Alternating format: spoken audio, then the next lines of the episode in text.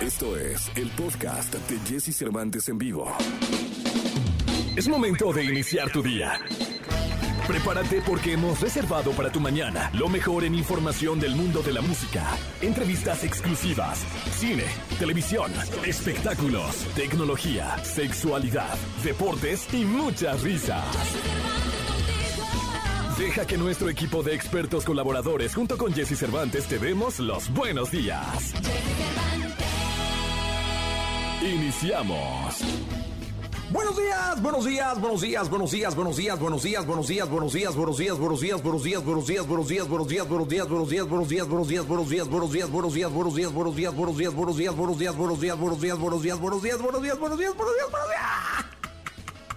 Muy buenos días, 6 de la mañana con dos minutos, checa tu reloj, son las 6 con 2, seguimos transmitiendo desde Guadalajara, Jalisco, con motivo de la Feria Internacional del Libro de la FIL esta que dura del 27 de noviembre al 5 de diciembre nos tiene acá en Guadalajara. Regresamos el próximo sábado a transmitir para todos ustedes el Teletón. Eh, que será justo el sábado en la Ciudad de México, pero aquí vamos a estar el resto de la semana. Hoy tenemos la presencia de Lunay, una de las estrellas importantes que tiene la música urbana, muy joven él. Eh, Lunay el Niño va a estar con nosotros en este programa. También tendremos a una autora venezolana espectacular.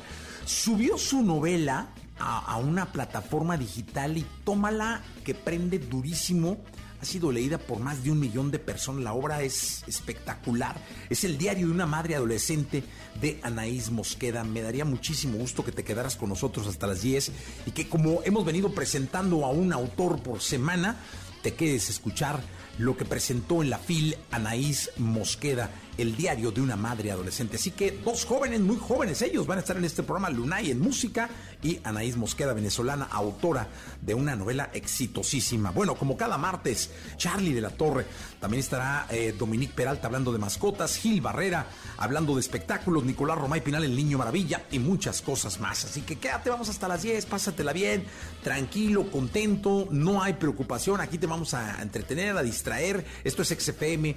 Eh, una radio que se dedica a darle, a darte buen contenido y a darle a la gente lo que la gente quiere. Vamos a empezar con una frase. La frase es de Elena Rubinstein y es una frase que me pareció extraordinaria porque siempre estamos tratando de cuidarnos el cutis, la panza, eh, cuidando que las arrugas no marquen los años y el tiempo porque luego las arrugas que se reflejan sobre todo en el rostro son síntoma, o al menos eso es lo que uno cree, de vejez, de quizá eh, lo anticuado, de que puede uno no estar o no tener la fortaleza para seguir adelante con el empuje de los jóvenes. Pero chequen esta frase extraordinaria de Elena Rubinstein y dice, el trabajo duro hace que desaparezcan las arrugas de la mente y del espíritu, porque quiero decirte una cosa, ahí quien tiene la cara lisa, quien tiene la cara como planchada, sin la más mínima arruga por ningún lado, ni en la frente, ni en el entrecejo, ni en los ojos, por ningún lado, ni bolsas, ni patas de gallo, nada, es una perfección brutal, pero la mente y el espíritu tienen pachichis, es decir, arrugados, son como ciruelas pasas. Es gente que está realmente cansada de mente y de espíritu y no avanzan. Y va uno con 70 o 80 años, quizá cargado de arrugas físicas, pero avanzando como un león. Así que sigue al pie de la letra la frase de Elena Rubinstein y te deseamos toda la suerte del mundo. El trabajo duro hace que desaparezcan las arrugas de la mente y del espíritu. Que así sea para ti y para todos los tuyos. Lo mejor de los deportes con Nicolás Romay. Nicolás Romay. Con Jesse Cervantes en vivo. Muy buenos días. El día de hoy, señoras y señores, es martes, martes 30 de noviembre del año 2021. Saludo con cariño al hombre deporte, Nicolás Romay Pinal, el niño maravilla, conocido como The Kid, The Wonder, el hombre fútbol, Nicolache. Estoy muy nervioso. No, tienes que estar tranquilo, Jesús. Me da gusto saludarte. Buenos días para ti, para toda la gente que está con, con nosotros. Tienes que estar tranquilo.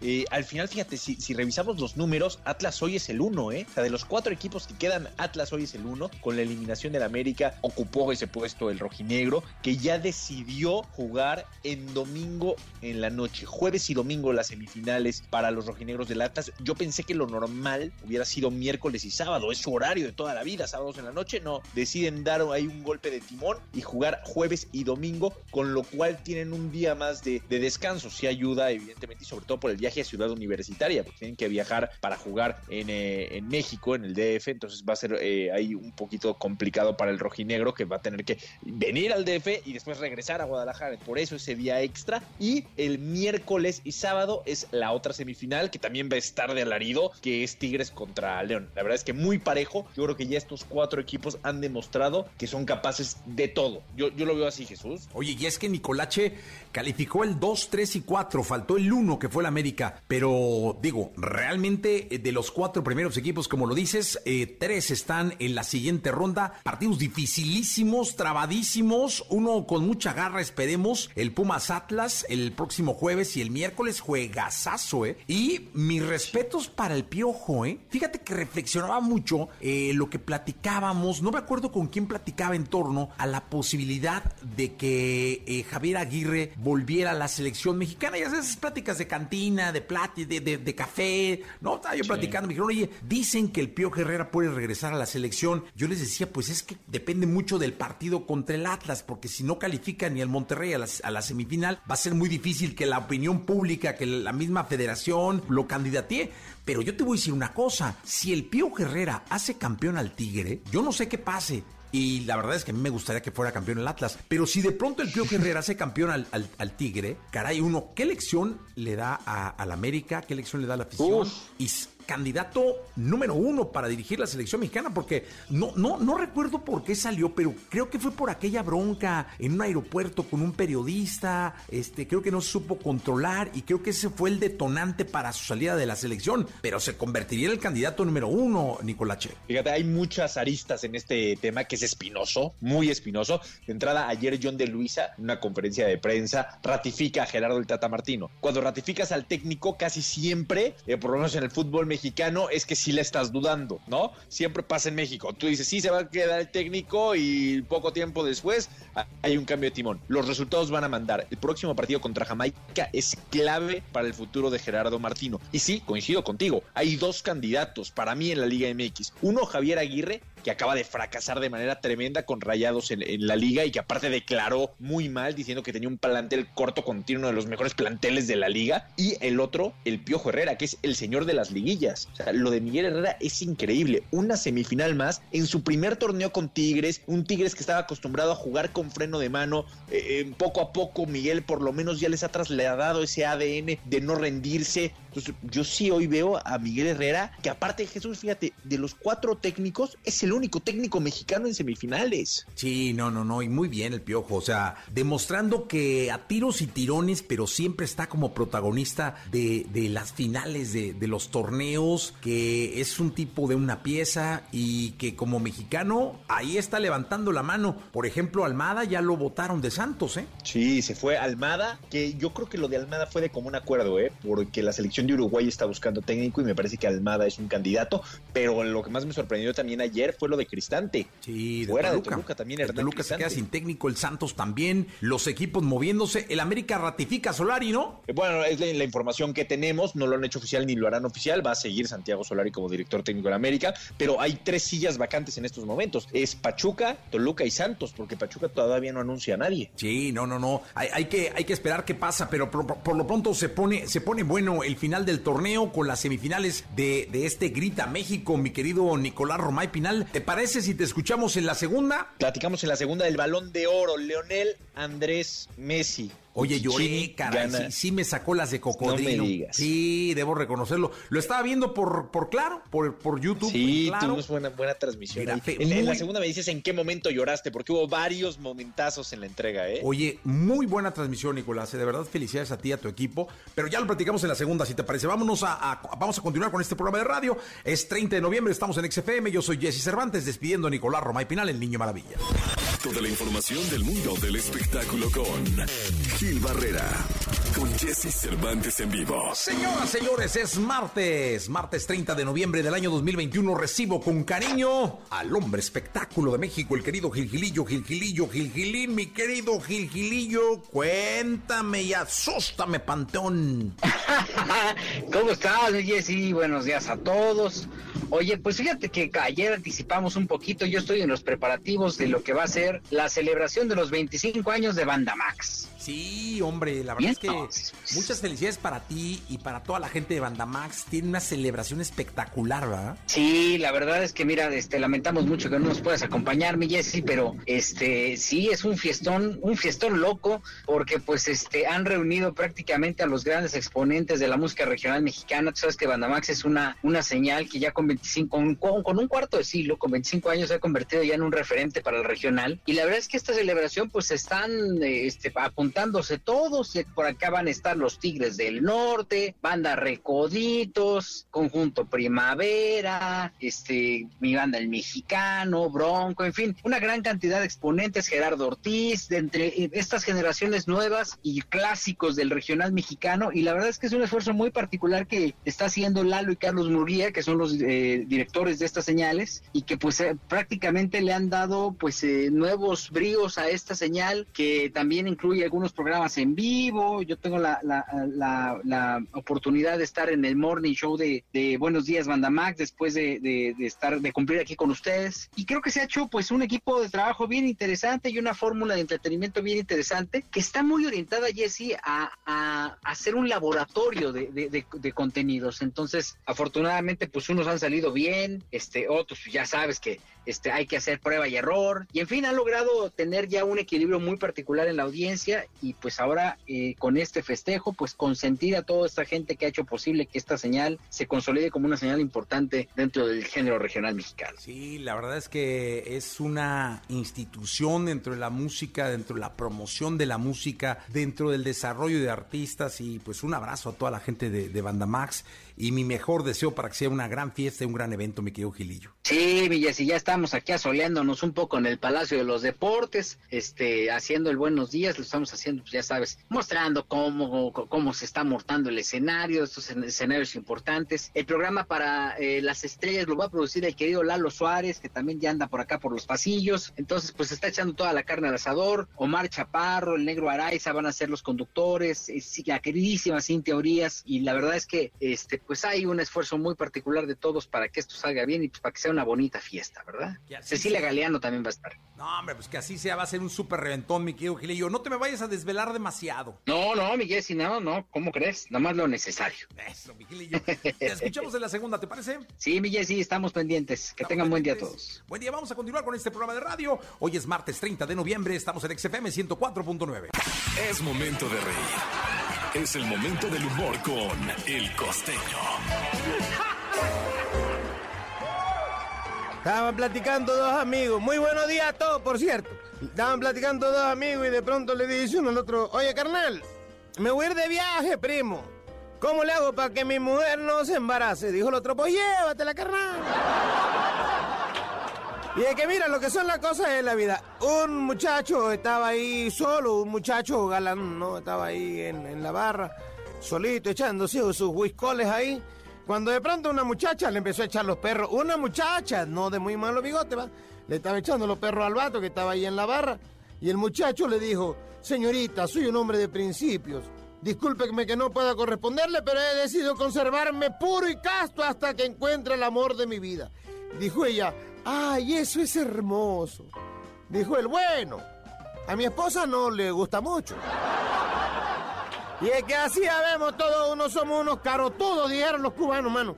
Somos muy carotudos los hombres, de verdad. Ah, los hombres, como de verdad somos, somos solteros siempre, ¿va? Nos escondemos el anillo, el anillo, el anillo, no escondemos el anillo de compromiso. ¿eh? No nos gustan los compromisos, yo no sé para qué nos casamos si no queremos compromiso.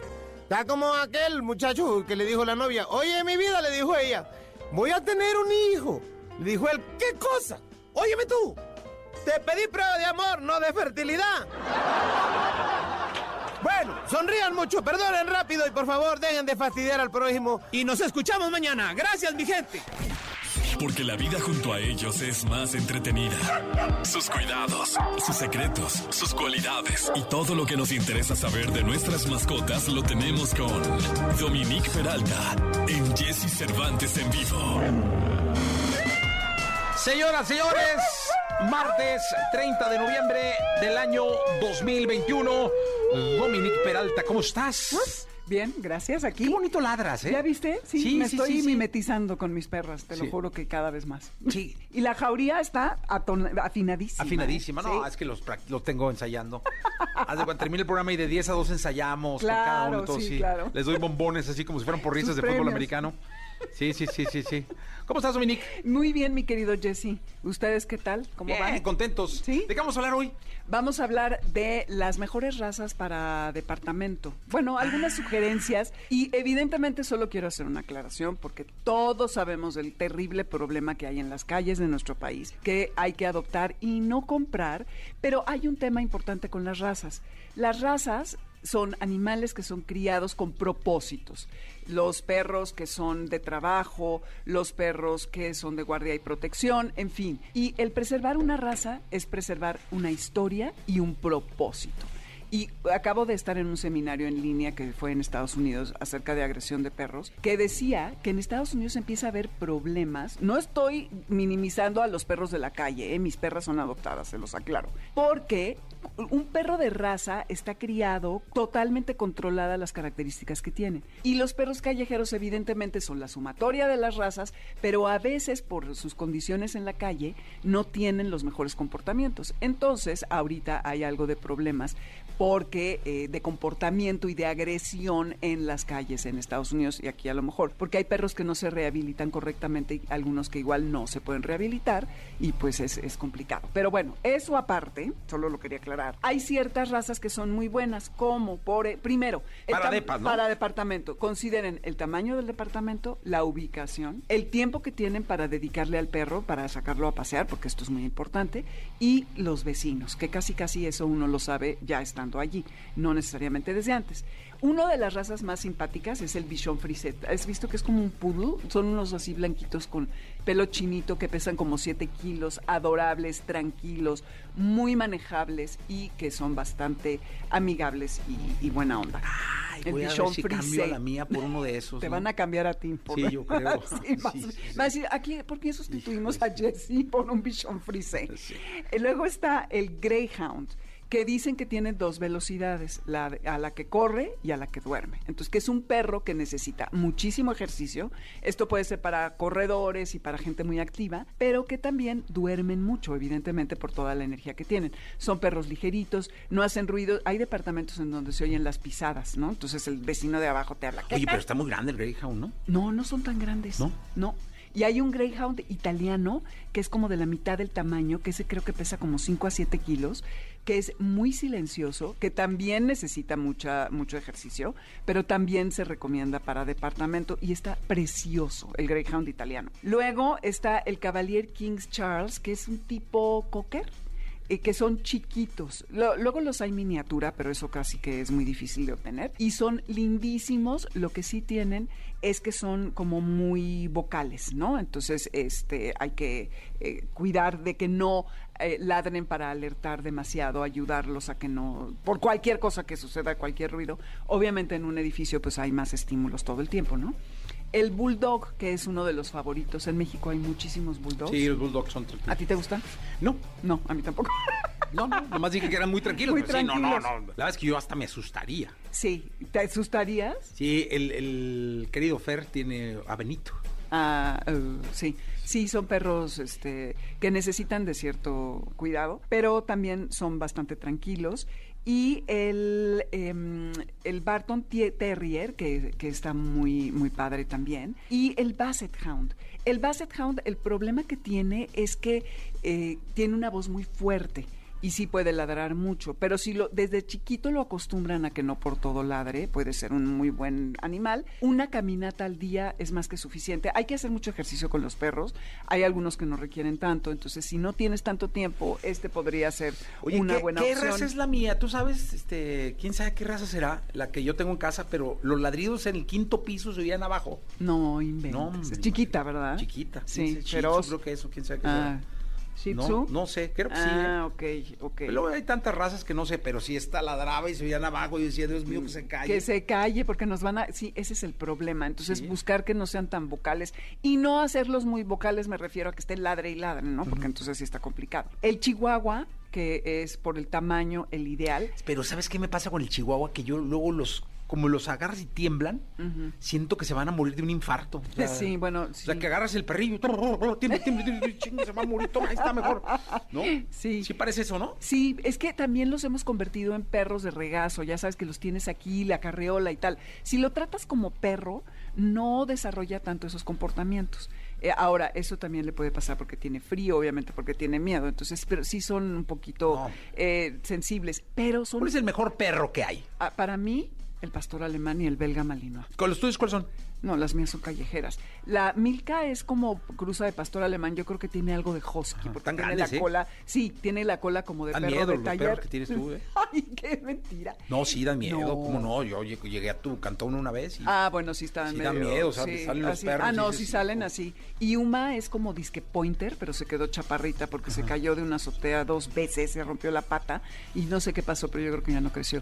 Pero eh, eh, esa es muy... es- Milka se la pasa ladrando todo el día. Es que por eso da miedo, Sí, llega uno y le sí, ladra mil sí. que dices, Dios, ¿dónde, dónde vine a? Falta darle estímulos para que. ¿no? Pero ya no le importan ni los premios, ni- ya Nada. tiene 11 años, no, le vale. Ella quiere que el vecindario sepa que... Entonces, el mejor perro. el- el- yo tengo que comprar un perro para un depa para en la Condesa. En la... De 100 metros cuadrados. De 100 90 metros. metros cuadrados. Exactamente. ¿Cuál es el, el perro que me recomiendas? Yo me iría por un Greyhound, porque a mí me gusta salir a caminar. Y si no, yo no me gusta salir Y a no te gusta eh, eh, un, un Chihuahua. eh, Está muy chico, lo no, voy a pisar, muy- estoy muy grande. el, eh, un- alguno de los Bulldogs, el, el, el Bichon. ¿Ese cómo es? Frise. Es como tipo poodle. Está precioso. ¿Y cómo es el puto? El poodle, ay, el caniche, ¿cómo que el poodle? El poodle es este que tiene el pelito chino, ya sabes. Ah, ¿Sí? ese, ese es, es- es muy, muy común. Y aunque no lo crean, el gran danés.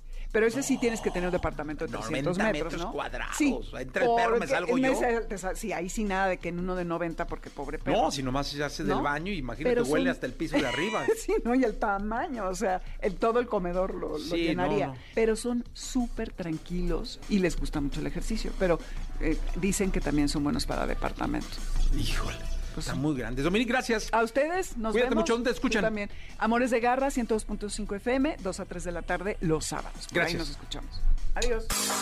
La escena, la escena musical, el entretenimiento, noticias, noticias, sus protagonistas. Lo tenemos con Charlie de la Torre en Jesse Cervantes en vivo. Muy bien, estamos totalmente en vivo, son las 8 de la mañana con 56 minutos y bueno, me encanta empezar el día positivo, siempre agradable, así que siempre les comparto consejos para que aprovechen las mejores oportunidades. Así que cuando me enteré de los envíos gratis el mismo día de Mercado Libre, claramente se los tenía que contar porque en Mercado Libre no solo encuentras absolutamente todo lo que quieras, también disfrutas de envíos gratis el mismo día. Así que si tienes ganas de estrenar hoy mismo, Mercado Libre es la opción. Saludo con cariño a mi querido Charlie de la Torre. ¿Cómo estás, mi Charlie? Muy buenos días, Jesse. Muy buen martes a todos. Qué, qué- qué gustazo que, que tengamos aquí, porque vamos a hablar de un tema que es muy importante, en el que muy poca gente eh, se detiene a recapacitar, pero que son la clave para asistir a los grandes conciertos y a los grandes festivales. Que de verdad, e- es- estas fantasías que ve uno hechas realidad cuando va y se asombra con los grandes escenarios, la pirotecnia, las luces, los láseres, el baile, el sudor, el canto, las grandes estrellas que están en el escenario haciéndonos, moviéndonos, eh, haciéndonos llorar, sentir, bailar, movernos, no serían posible sin los patrocinadores y, o como tú les llamas, espíritus de marca, mi querido Charlie. Así es, Jesse. Como bien lo dijiste, mencionaste varias emociones, varios sentimientos que lo que yo creo que hoy en vez de un patrocinador, que vamos a decir que es, este, es un espíritu de marca. Pero ¿qué son los patrocinadores? Jesse, es la empresa o las personas que quieren invertir una cantidad de lana, ¿no? Concreta en promocionar su marca a través de un medio específico. Este medio específico ahora somos nosotros, que es el entretenimiento, los festivales, los grandes conciertos. Pero ¿por qué hoy espíritus de marca, Jesse? Creo que estamos en, un momento en donde se debe hacer un análisis del cómo, del cuándo, del dónde y para qué puede entrar una marca dentro de tu festival o dentro de tu concierto. Jesse, ¿qué opinas? Es una muy buena reflexión, eh, porque además no cualquier marca puede entrar a cualquier festival. Es así, ¿no? Exactamente, Jesse, claro. O sea, de hecho, se tienen que estar muy bien seleccionadas. Hoy en día, creo, Jesse, estos espíritus de marca los tenemos que evolucionar para la gente que nos, nos, este, nos está escuchando. Estamos hablando de los patrocinadores o espíritus de marca en los conciertos y festivales. Y tú lo has hecho, Jesse. La marca EXA lo ha hecho. EXA en las alturas. Te reinventaste, Jesse. Hiciste un traje a la medida para acerca de lo que estaba pasando para poder seguir potencializando y promocionando los grandes artistas. ¿O no fue así? Sí, en el caso de Camilo, cuando lo llevamos a, al World Trade Center, que de hecho tuvimos un espíritu de marca y que sin el espíritu de marca no hubiera sido eh, posible, es decir, no, no, lo hubiéramos hecho realidad. O sea, en este caso, y lo voy a decir con, con mucho respeto, eh, sin ATT no hubiera sido posible. Ese es el ejemplo claro de lo que estamos hablando, ¿no? Exactamente, Jesse. Y si te fijas, lo tienen ya muy hecho en la Ciudad de México a nivel nacional para, para activar Guadalajara, México y Monterrey. Pero creo que hay ahorita específicamente estas oportunidades para que todas esas que le dicen ellos o le llamamos nosotros marcas locales, esas marcas locales son a nivel nacional muy fuertes, son tapatías, son de Occidente y creo que se puede empezar a hacer una reinvención de esos espíritus de marca, llámese refresqueras, cerveceras, eh, zapatos, bancos eh, eh, y como tú bien lo dijiste, este, telefonías celulares, ¿no? Sí, es, es, es, es importantísimo y además sería muy, muy, sería clave invitar al público a que disfrute de las experiencias que luego estos espíritus de marca o patrocinadores te ponen en los festivales. Digo, ojo, esta sección no es que esté generando o esté patrocinada por nadie. Estamos analizando lo que pasa en los festivales. Sí, no, no. por ti, por mí, Jesse. Exactamente. Además de lo que ves en el escenario, luego las marcas o los espíritus de marca o los patrocinadores tienen experiencias que te, regalan eh, desde el vaso que te puede servir eh, durante mucho tiempo para tener una bebida helada en tu cantón, la tacita, el refresco, te hacen participar en experiencias yo la verdad es que sí soy un amante de participar en todas estas dinámicas. Por ejemplo, la Fórmula 1, eh, yo feliz con mi hija cambiándole, o sea, había competencia de equipos, ¿no? A ver quién cambiaba más rápido una llanta del coche. No, hombre, porque te hacen pasar momentos y experiencias que nunca, yo nunca me iba a imaginar cambiarle la llanta a un Fórmula 1 con mi hija eh, y jugar en contra del reloj.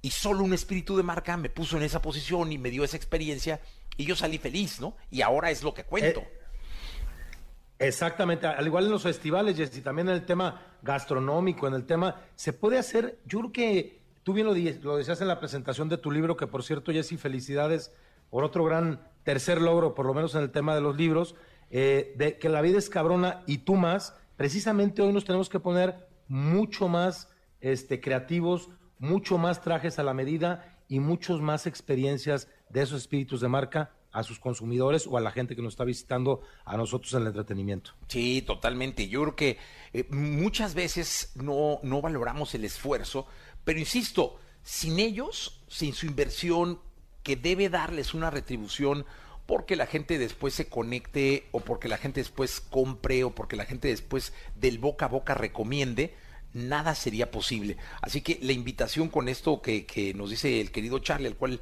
eh, le agradecemos que esté con nosotros todos los martes, pues seamos parte del espíritu de marca en cada festival y en cada concierto, que por algo están ahí, ¿no? Así es, Jessy, seguir reactivando nuestras emociones, al igual que estamos empezando a reactivar el tema económico a través del, entretenimiento en vivo. Totalmente, mi querido Charlie. Oye, pues te agradezco mucho, un muy buen tema, ¿eh? Porque nunca, nunca, se, eh, nunca se pone sobre la mesa el tema de los espíritus de marca o los eh, patrocinadores. Pero sí, la verdad es que la reflexión fue muy importante y además el notarlo, porque me acuerdo que cuando diste el costo aproximado de lo que costaba un, un festival como el Corona Capital, ¿no? que hablabas Claro. de, de- de los 100 millones de pesos. Esto no sería posible sin la inversión de los patrocinadores. O sea, no, no. Exactamente, no sería posible, o sea, no hay, no hay taquilla que, que te pueda llegar a hacer ese tipo de, de, de inversiones, pues ya sí es, un- es- realmente es un trabajo en equipo y una labor entre, entre muchos y como dice, los espíritus y marca, sin ellos no serían posibles los eventos. Exactamente. Mi querido Charlie, te agradezco mucho. La tecnología, tecnologías, avances, gadgets, lo más novedoso. José Antonio Pontón en Jesse Cervantes en vivo. Perdóname, mi amor, ser tan guapo. Señoras, señores, los gritos, las mujeres entregadas. Eh, es- esto es como un, eh, una explosión de placer para recibir al querido José Antonio Pontón en este programa de radio, Mr. Tecnología. ¿Cómo estás, mi querido Pontón? Bien, una explosión de bits y bytes por, el, por la nube. Eh, Qué bonito, qué bonito, Pontón. ¿Dónde te reciben? De hecho, yo veo que luego a la torre es bien parco contigo. Si vamos con Pontón, a ver, Javier, chiflale o algo. Exacto, poemas informáticos. ¿no? Sí, sí, sí. Muy bien. Pero aquí te queremos, Oye, ya sabes, muchísimo. Y muchas te, gracias. Te leí muy temprano, mi querido Pontón, y pues ahora sí que pediste celebrar con seguridad el día de justo la seguridad informática. Exactamente, justo hoy es el 30 de noviembre, se conmemora el Día Internacional de la Seguridad Informática, que nació en 1988, ¿eh? O sea, no es una cosa que nos sacamos de la manga, ¿no? Y es una iniciativa de la Association for Computer Machinery. Bueno, en 1988 fue cuando el primer malware, o, digamos, entre comillas, virus, ¿no? Pero ya es mejor llamado malware, contagioso, eh, que se llamaba gusano de Morris, se propagó por la red, provocando ya un 10% de los equipos informáticos. Y este gusano de Morris fue el primer caso de malware que se autorreplica, o sea, que, que solito se va como contagiando, volviéndose, digamos, viral para contagiar a las computadoras. En 1988, entonces justamente por eso se conmemora el 30 de noviembre, el Día Internacional de la Seguridad Informática. Oye, Pontón, y también Una, una pregunta, perdón que te, que te interrumpa, eh, pero de, manera factible algunos deben estársela haciendo. Entonces, ¿virus es lo mismo que malware? Eh, digamos que un virus entra en la categoría de malware. Malware es todo aquel eh, software o aplicación maliciosa que entra en tu computadora o en tu teléfono o en tus gadgets, ¿no? Dispositivos. Ya se le llama malware a todo aquel justamente, eh, pues sí, pieza de software que fastidia a tus dispositivos, no necesariamente virus, porque ya, ya hay muchos tipos de y especies, digamos, de virus, ¿no? Que si este ransomware, que si eh, virus, que si troyano, que si gusano, que ¿no? como que hay muchos tipos y muchas categorías. Entonces ya se engloba todo en malware. Perfecto. estás infectado de algo, traes malware, ¿no? Eh, Entonces, a, a eso se refiere. Ahora, algunos tips de seguridad. Bueno, el más importante es actualizar su software de, con regularidad. ¿Qué significa esto? Si tu sistema operativo de tu Android, de tu iOS, de tu computadora, o tu Windows, tu Mac, te pide una actualización, de, se tiene que actualizar, ¿no? Las mismas aplicaciones que luego te piden tu teléfono, actualízalas. Eso es muy importante porque seguramente esas actualizaciones ya traen algunos parches de seguridad en donde obviamente el desarrollador encontró algunas vulnerabilidades, es decir, "Mm, vamos a mandar esta actualización porque ya veo que posiblemente algún malandro ahí digital se pueda colar por ahí que, dejamos libre, ¿no? Entonces te voy a mandar una actualización para estar seguros. Entonces, siempre actualicen el software, aplicaciones, sistemas operativos. O sea, cada vez que te pida tu teléfono, actualiza, actualízalo, ¿no? Es muy importante. Después, conectarte de forma segura. ¿Qué quiere decir esto? No te conectes a redes públicas porque de pronto te puedes encontrar que vas ahí a un centro comercial y dices, mira, abrí mi, mi teléfono y hay una red Wi-Fi libre, ¿no? No tiene el candadito, me voy a conectar ahí.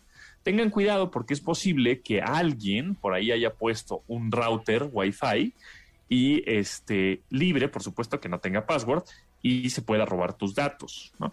Entonces, no se conecten a redes públicas o redes que no tengan password. Si están en un restaurante, pídale al mesero, oiga, ¿me puedo conectar a su red? Y él te va a traer el password, ¿no? O la contraseña para conectarse a su red. Pero si de pronto ven una red pública eh, abierta, ¿no? Y se van a conectar, mm, mm, no lo hagan. Y mucho menos hagan transferencias electrónicas de dinero o, o se vayan a meter a sus redes sociales o vayan a compartir algo ahí a través de esa red libre que seguramente pues alguien se los quiere chacalear, ¿no? Em, después, utilicen el, el, este autenticación de dos pasos, que ya justo Facebook, ya si quieres, si quieres seguir usando Facebook, te lo exige, ¿no? ¿Qué es esto? Que cuando tú pongas tu usuario y contraseña, eh, te van a mandar un SMS, un mensaje corto con un código de cuatro números o seis números. Y ese es el que vas a poner otra vez en tu red social porque te la van a pedir, ¿no? O en tu cuenta de Gmail o lo que sea. Eso es muy importante. Y otra cosa súper importante es que no lo compartan nunca, aunque sea de su, se lo pida su mamá, su papá, el esposo, la esp nadie, nadie, nadie. Nunca les compartan, oye, me mandas una captura de pantalla del SMS que te va a llegar con el código este, es que estoy armando un grupo, ¿no? O cualquier cosa. No, jamás, jamás, jamás. Porque eso quiere decir que seguramente esa persona que tienes, eh, que es de confianza tuya, ¿no? Mamá, papá, tu tío, tu hermano, ¿no? Seguramente también está vulnerado, también lo hackearon. Porque nadie de ellos te tendría que pedir ese código. O sea, ¿para qué lo quieren? Pues para hackearte, ¿no? O para, para robarte tu información, para robarte tu WhatsApp, tu Gmail, etcétera. Entonces, jamás den ese código. Y por último, cuidado con la ingeniería social. ¿Qué significa este concepto de ingeniería social? Pues son engaños que explota la psicología humana. O sea, son estos fraudes que caes porque hay de pronto a estos malandros digitales se les hace más fácil engañarte que romper el sistema, ¿no? O sea, que, que que hackear el sistema con softwares y complicaciones y que se deben de meter por un hueco de seguridad y, ¿no? Entonces es, para ellos es más fácil engañarte. Eso se le llama ingeniería social, en donde este, se infiltran en tu, digamos, en medio en tu vida para engañarte, mandarte alguna liga, algún, este, hay cosas tan sofisticadas como, por ejemplo, ah, este, Jesse, yo sé que fuiste a, la, acabas de mm, presentar tu libro en la, en la FIL de Guadalajara. Dale clic aquí para, este, para llenar, no sé, tus, unos datos y hacerte llegar un regalo por parte de esta marca. Dices, ah, bueno, pues tiene sentido, sí, fui a la FIL, o sea, ya esa ingeniería social llega a ese punto en donde te estuvieron investigando en redes sociales para hacerte caer, ¿no? Oye, déjame platicarte algo. A un cuate le pasó que, eh, ya sabes que tienes 40 mil llamadas, ¿no? Eh, es decir, tienen tu celular. Entonces, eh, en una de las llamadas que le hicieron, él simplemente contestó muy preocupado porque estaba en junta, en una junta muy importante. Contestó, no me molesten, estoy en junta, y colgó. Ajá. Esa fue una señal digo, después lo, lo, hicimos la deducción, esa fue una señal para que ellos supieran que estaba hecho bolas y ocupado.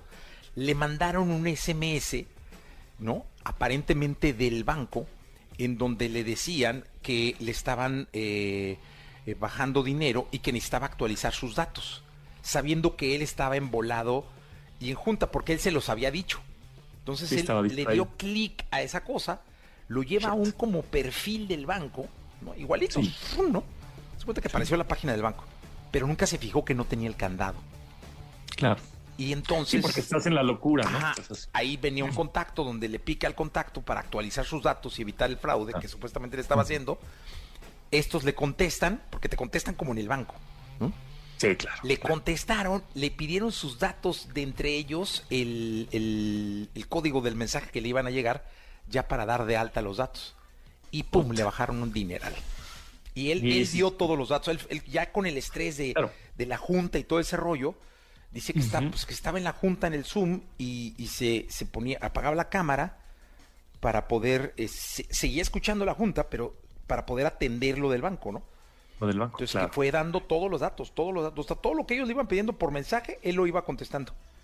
Claro, porque estaba haciendo, estaba en una junta, estaba, ¿no? Claro. Pero él les dio la señal. O sea, él cuando le hablaron, esas llamadas que te hablan y que ya se son engorrosísimas, él les dijo, eh, no, no, no me estén chingando, ya sabes, ¿no? Estoy en una junta, y les entonces dijeron, no, hombre, este vato está en junta, mándale el mensaje. Entonces, para que también tengan cuidado con esas señales que luego uno les puede mandar. Sí, exactamente. Sí, tengan mucho cuidado con eso. Siempre piensen antes de mandar un SMS, antes de que te les manden un SMS y les den clic, tengan cuidado y marquen primero ustedes al, al, banco. Ustedes son los que tienen que marcar al banco. Los bancos nunca te van a pedir datos, jamás en la vida. Ellos ya lo tienen. Entonces, tengan cuidado con eso. Y bueno, pues entonces festejemos el Día de la Información Informática. Y además te quería preguntar, ustedes, eh, tú y bueno, ¿y saben qué es el Consumer Experience? Bueno, pues es la forma en que un cliente percibe su interacción con una marca y esto ayuda a la construcción de relaciones de largo plazo. Y recientemente Zendesk, que es una empresa de software de atención al cliente, lanzó un estudio sobre el estado de madurez de las empresas en Consumer Experience. Y el 71% de los clientes latinoamericanos dicen que la experiencia del cliente es más importante que hace un año y el 79% de ellos gastaría más por un buen servicio al cliente. O sea, guiar la experiencia del cliente no tiene que ser una tarea difícil si cuentas con las soluciones adecuadas. Y para esto, Zendesk puede ser de mucha ayuda. De hecho, con solo entrar a zendesk.com.mx, puedes solicitar una prueba gratuita, Jesse. Ah, Pues pues qué está. padre, oye, la verdad es que sí, esto sí, esto de la atención al cliente termina siendo fundamental, ¿no? Sí, sí, sí, una cosa que el cliente debe estar contento, tener una buena experiencia, que sea amigable y que te dé confianza, por supuesto. Sí, pues qué bueno, mi querido Pontón. Nos escuchamos mañana, ¿te parece? Mañana nos escuchamos con un top que ya empiezan los recuentos bien sabrosos. Ahí va a estar bueno. Muchas Va a gracias, buenísimo, mi querido Pantónico.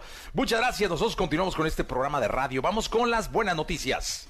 Estas son las buenas noticias con Jesse Cervantes en Exa.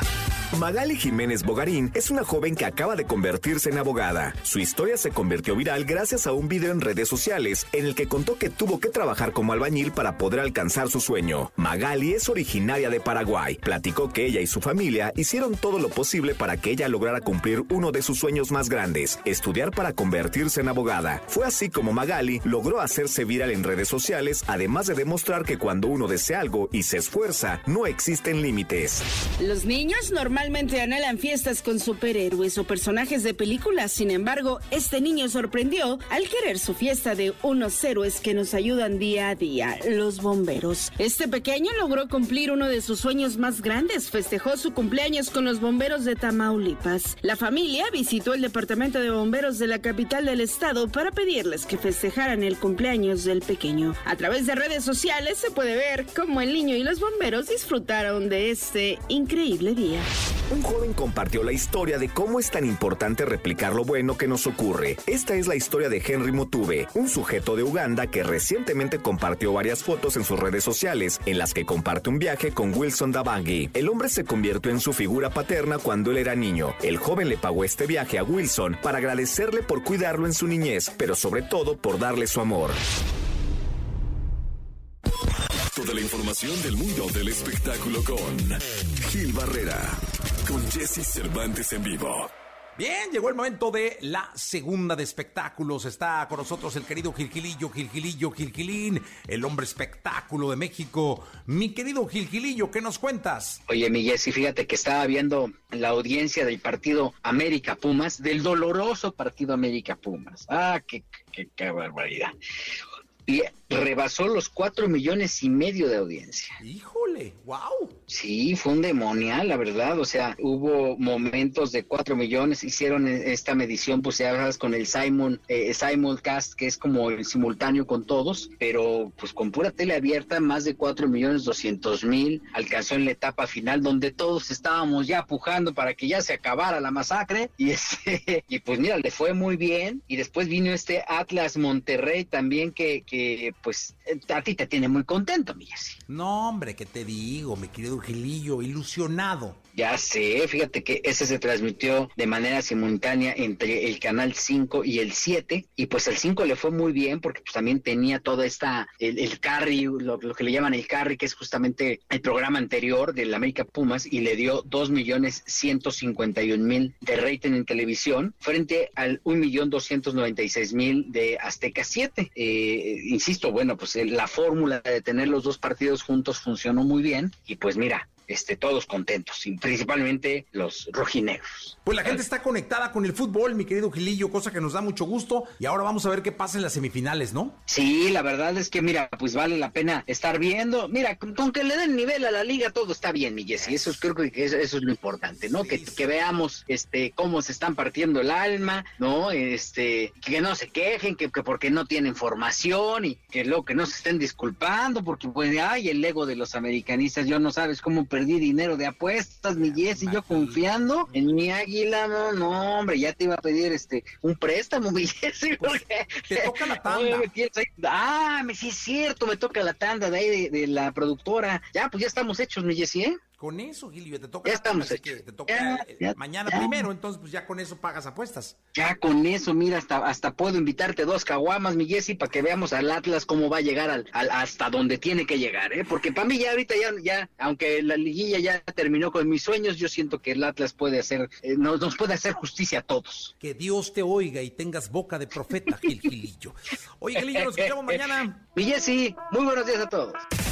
Lo mejor de los deportes con Nicolás Romay. Nicolás Romay.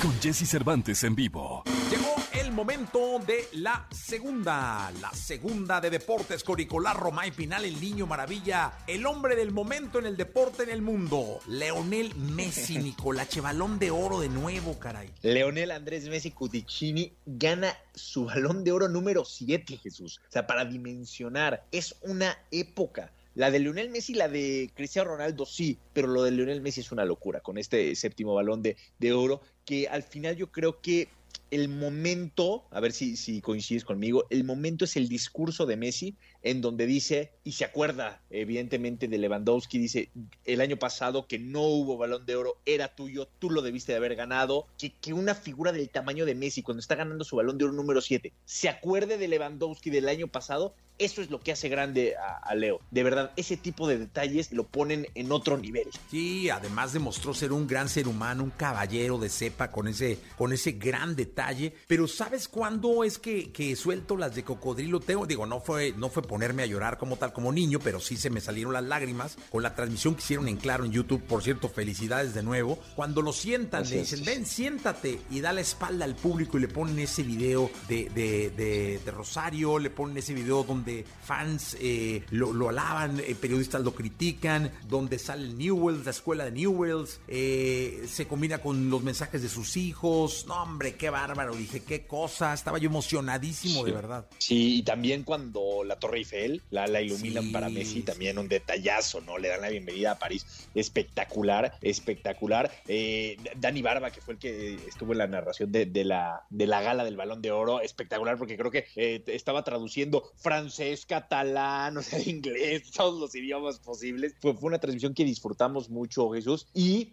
yo en el momento en el que dije, Leo va a ganar el Balón de Oro, fue cuando sale del automóvil con sus tres hijos vestidos igual que él con su traje. Yo dije, este lo gana, o sea, no hay manera de que lo pierda así. Sí, no, no, no. Y sabes que este, su esposa, eh, Antonella, se llama Antonella, ¿no? Antonella, sí, correcto. Sí, este, espectacular, la familia, dándole lugar a la familia, a sus padres, a sus hermanos, eh, a sus cuñados, creo que estaban ahí también. Muy bien, la verdad es que un gran mensaje, mensaje de unión, de familia, de respeto, de caballerosidad. Messi está hecho un monstruo del deporte y tienes razón, no lo había reflexionado, pero es una época de Messi. Sí, sí, sí. No, bueno, son muchísimos años, son muchos, muchos años. Y también me, Le- Leo dice algo muy importante y es, yo sé que mi temporada con el Barcelona no fue la mejor, pero lo de Argentina, la Copa América, que era algo que a mí me había costado mucho trabajo, que no había podido con la selección lograr algo, creo que eso es lo que hace que Lionel Messi gane el Balón de Oro, que va a ser discutido siempre. Estos- este tipo de premios siempre van a ser discutidos, pero puedes no estar de acuerdo con,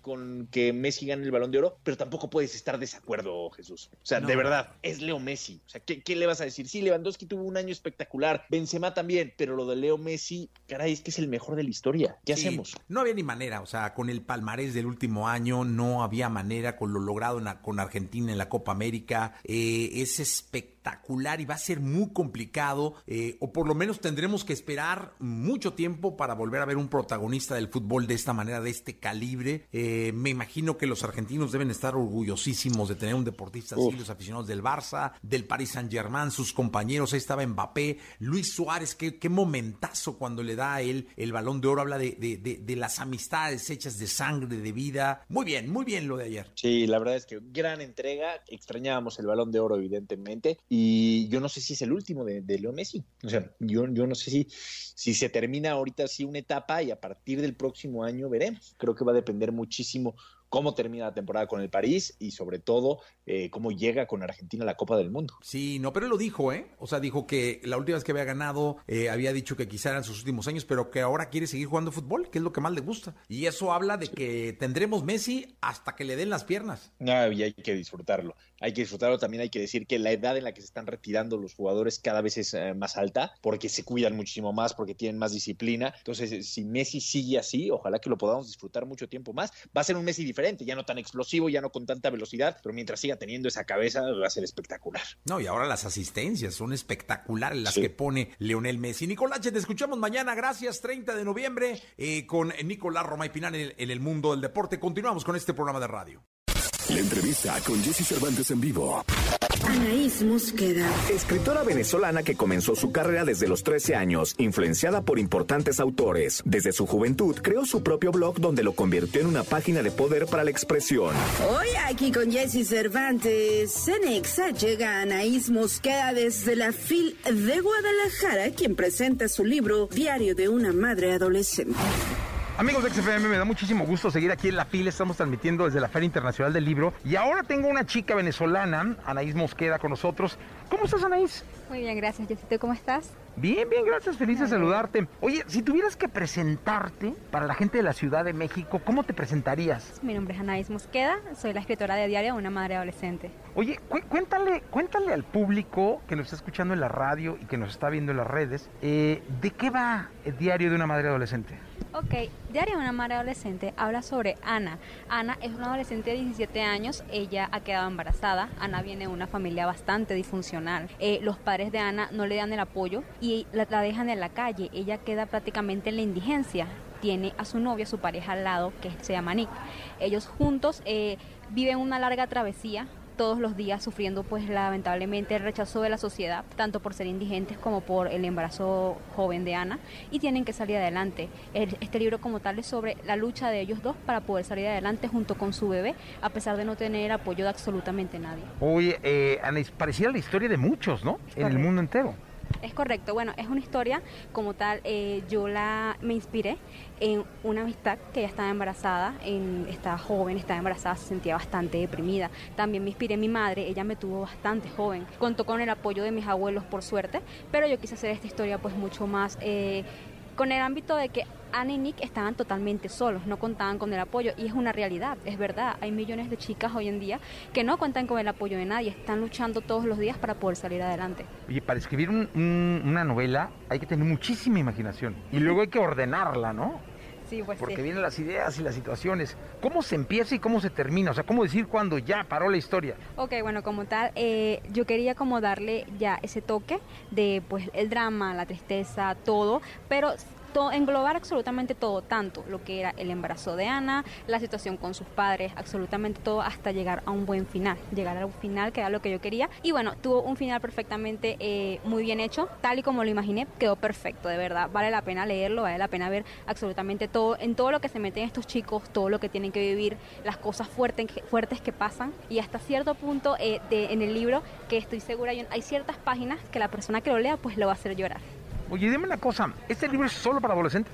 No, también es para las personas eh, adultas, ya que inspira a que puedan hablar con sus hijos es, y con, tener mucha más confianza de hablar sobre temas de la educación sexual. Es importante que hablen con sus hijos sobre la educación sexual para que ellos estén mucho más informados y no suceda lo que sucedió con Ana y Nick, que Ana por no tener la confianza con sus padres y no saber absolutamente nada sobre la educación sexual, pues ocurrió esto. Entonces, realmente creo que va dirigido eh, el adolescente para que les sirva como de ejemplo y al padre igual, ¿eh? Pues correcto, exacto. Es para que vean eh, todo lo que Ana tuvo que pasar. No es algo, no es nada fácil. El adolescente debe leerlo y darse cuenta de que eh, eh, pues no es nada fácil todo lo que pasó Ana, todo lo que tuvo que, que, ocurrir. Tienen que pensarlo antes de hacer las cosas y pues también, como dije antes, estudiar y saber sobre educación sexual, cuidados y ese también es el trabajo de los padres ayudarlos a, en todo esto. Oye, Anis, pues yo de verdad te felicito y quiero que le recomiendes a toda la gente de la Ciudad de México que fuera de la FIL, que busquen tu libro, me imagino que está a la venta, Sí, y, y que, que le den una muy buena leída al diario de una madre adolescente. Correcto, bueno, los invito a todos a que lean Diario de una Madre Adolescente. Eh, estoy segura que les va a encantar, es un libro hecho con el corazón. Eh, les va a fascinar, los va a hacer hasta llorar, se los prometo. Eh, les va a dejar muy buenos ejemplos, los va a ayudar a ser mucho más humanos al ver el punto de vista de esta chica y también el ver el punto de vista no solamente de una chica embarazada, sino de una chica, como dije antes, que vivió la indigencia y tuvo que vivir pues el rechazo de la sociedad. Estoy segura que les va a encantar, les va a fascinar y también se van a sentir identificados en ciertas partes. Muchísimas gracias, Anaís, por estar con Gracias. nosotros. Gracias, continuamos. Gracias. La entrevista con Jesse Cervantes en vivo. Lunay, cantante originario de Puerto Rico, se ha colocado como uno de los intérpretes de reggaetón y la música latina más destacados en la actualidad. Ha logrado abrirse paso en la industria musical gracias a sus canciones que tienen gran estilo, las cuales complementa con su forma única de interpretarlas. Estar soltera está de moda, por eso ya no se enamora. Aquí con Jesse Cervantes en Exa tenemos una entrevista exclusiva con Lunay que nos habló de su participación en el Flow Fest y los planes en su carrera. Porque contigo todo Amigos de XFM, me da muchísimo gusto en este martes eh, tener, cerrar el mes con una de las estrellas de la música urbana. Lo conocí en un Zoom con su manager hace tiempo cuando tuvimos la oportunidad de, de conocer su proyecto. Está Lunay con nosotros. ¿Cómo Lunay, estás? El niño Jesse, un honor estar aquí de nuevo contigo en tu programa, hablándole a tus cámaras y contento con el público de México, Guadalajara, Ciudad de México, el mundo entero, bro. Oye, Lunay, cuéntame una cosa. Te vi en el flow, te vi en el, en el set de EXA. Así es. Estuviste ahí con Anaí de la Mora. Pero luego te vi en el escenario, vi las fotos que subiste, vi los videos. Qué impresión la Una recepción locura. que tuviste con esa cantidad de gente. Yo no sé cuántos había porque no me gusta contarlos. Claro, pero claro. Sí, hasta llegar y ver, pero me dijeron aproximadamente 90 mil personas. Sí, so, sí, es es, algo la bien primera vez grande. que se llena de escenario escenario. Claro. ¿Qué se siente recibir así la energía de tanta gente de México? Claro, se siente un sueño cumplido, se, se siente la etapa de un niño y me recuerdo de todo esto, de cuando yo estaba en la escuela soñando con esto, con, con viajar a México, con viajar a diferentes países y llenar y ir a festivales así. Hoy en día lo estoy cumpliendo y ese mensaje lo di en, el, en la tarima de que a todos los jóvenes no se rindan, que si yo pude ellos pueden también, así que más que un sueño cumplido, Jesse. Oye, dime una cosa, porque parece fácil, pero cerrar un año con, con lo que te pasó, con Ujú. Tanta energía, tanta emoción, tanto Claro. calor, debe ser lindo. Debe ser lindo y es un reto en este tiempo que estábamos viviendo, que llegó la pandemia, que llegaron tantas situaciones abrumosas, querer descarrilar a uno, pero uno sigue uno seguía enfocado, yo por lo menos seguía enfocado y me disfruté el proceso desde el día uno, desde que empezó la cuarentena hasta ahora y seguimos viendo los, fru- los frutos, gracias a Dios. Oye, y cuéntale al público de México, ¿qué posibilidad tenemos de verte el próximo año? Yo creo que ya puedo decir que es el próximo año porque es 2022, pero no es tan lejos, es ya en unas semanas voy a anunciar, así que en unas semanas Jesse te damos la primicia aquí. Oye, sí, porque va a ser muy interesante ahora ver qué pasa con un show tuyo. Claro. Eh, la Ciudad de México, me imagino que tendrás espacio para hacer varios. Claro, amén. Dios Este, quiera. Acá en Guadalajara ahora estamos transmitiendo porque está la Feria Internacional del Libro. Te estamos, como decimos aquí, pescando en Ok, Guadalajara. yo Este, estoy, yo estoy puesto y ready para lo que sea aquí en Pero Guadalajara. acá en Guadalajara también, Monterrey. y La verdad es que nos va a dar muchísimo gusto. Monterrey, voy mañana para allá, nunca he ido. Oye, dime una cosa, Luna, y además, ¿cómo es? Porque tú eres muy joven, el niño. Bueno, así, claro, así el es como- niño, ese es mi, mi nickname. ¿Cómo es entrar en un mundo en donde hay gente tan consolidada y tantos, como es la música urbana, Claro. el reggaetón, y empezar a hacer tu trabajo y llegar? Claro, es un día a la vez. Como dice, hay un dicho por ahí que Roma no se construyó, o sea, todo se construyó un día a la vez. Así que así fue mi carrera, así sigue siendo mi carrera. Todos los días aportando un grano de arena a mi aprendizaje, a querer aprender, a querer pues ser mejor de lo que era ayer. Y también a mi equipo, se lo debo a mi equipo, equipo de productores. Tengo a Nino por ahí. Ah, que venga. Nino, por Quiero favor, que venga para para acá. Esta es la bestia, mira, el. Nino, el ¿Cómo estás, mi Jesse. Este es de los productores más duros ahora mismo de la familia y siempre es un honor compartir, hacer música con él. Yo quiero que él dé unas palabras y hable ahí y cuente el proceso. Más o Oye, menos. a ver, Nino, cuéntale al público que nos está escuchando en el país, que nos está escuchando en todo México, ¿qué es ser productor de una estrella como, como Lunay? Pues mira, es una experiencia bien grata, una experiencia bien grande de poder, poder compartir, conocerlo personalmente y, y hacer música con él y poder estar en el estudio creando y creando esa vibra, creando esa música y, y que le guste a la gente, llegar a la gente con eso que creamos allí en el estudio, pues es algo bien grande, bien, tú sabes. Brutal. ¿qué, qué hace un productor? Bueno, de todo un poquito. Nosotros creamos lo que es la música, ayudamos en la letra, ayudamos en lo que va a ser el sonido, en crear conceptos, en entender las ideas que el, que el artista tiene como tal. El artista viene con una idea, dice, papi, quiero hacer esto, quiero hacer esto, y ok, es, es convertir esa idea en, en, en sonido, ¿me entiendes? En, en, en, no sé, como transportarla al sonido, algo así. Oye, Luna, ¿y tú cómo debe ser la relación de, de una estrella con un productor? Es decir, finalmente la idea la traes tú en la cabeza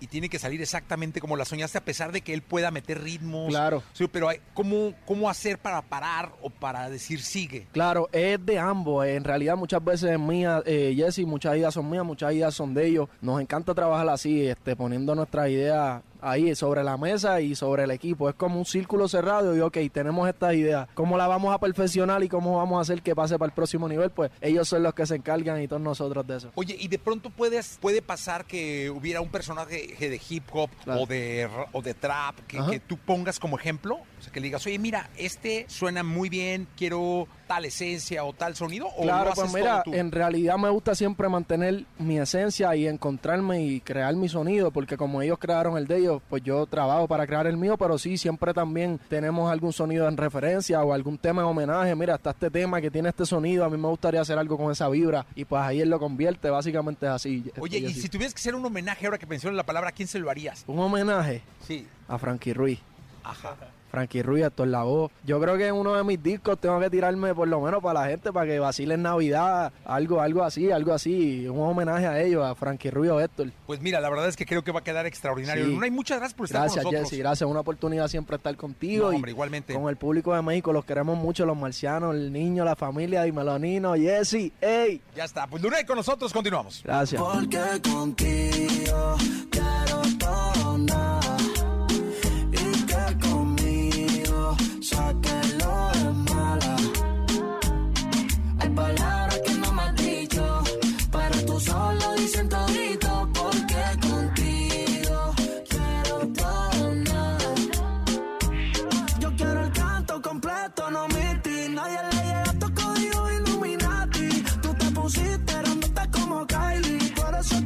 Es que te quiero meterte a dos manos como una Ducati. Mete un pie al bate y te va a tirar con todo. Cuando vienes a saludarme, quieres que te bese, no digas que no. Porque te muerde los labios al mirarme. Y tú me dices y nos elevamos. Escuchaste el podcast de Jesse Cervantes en vivo.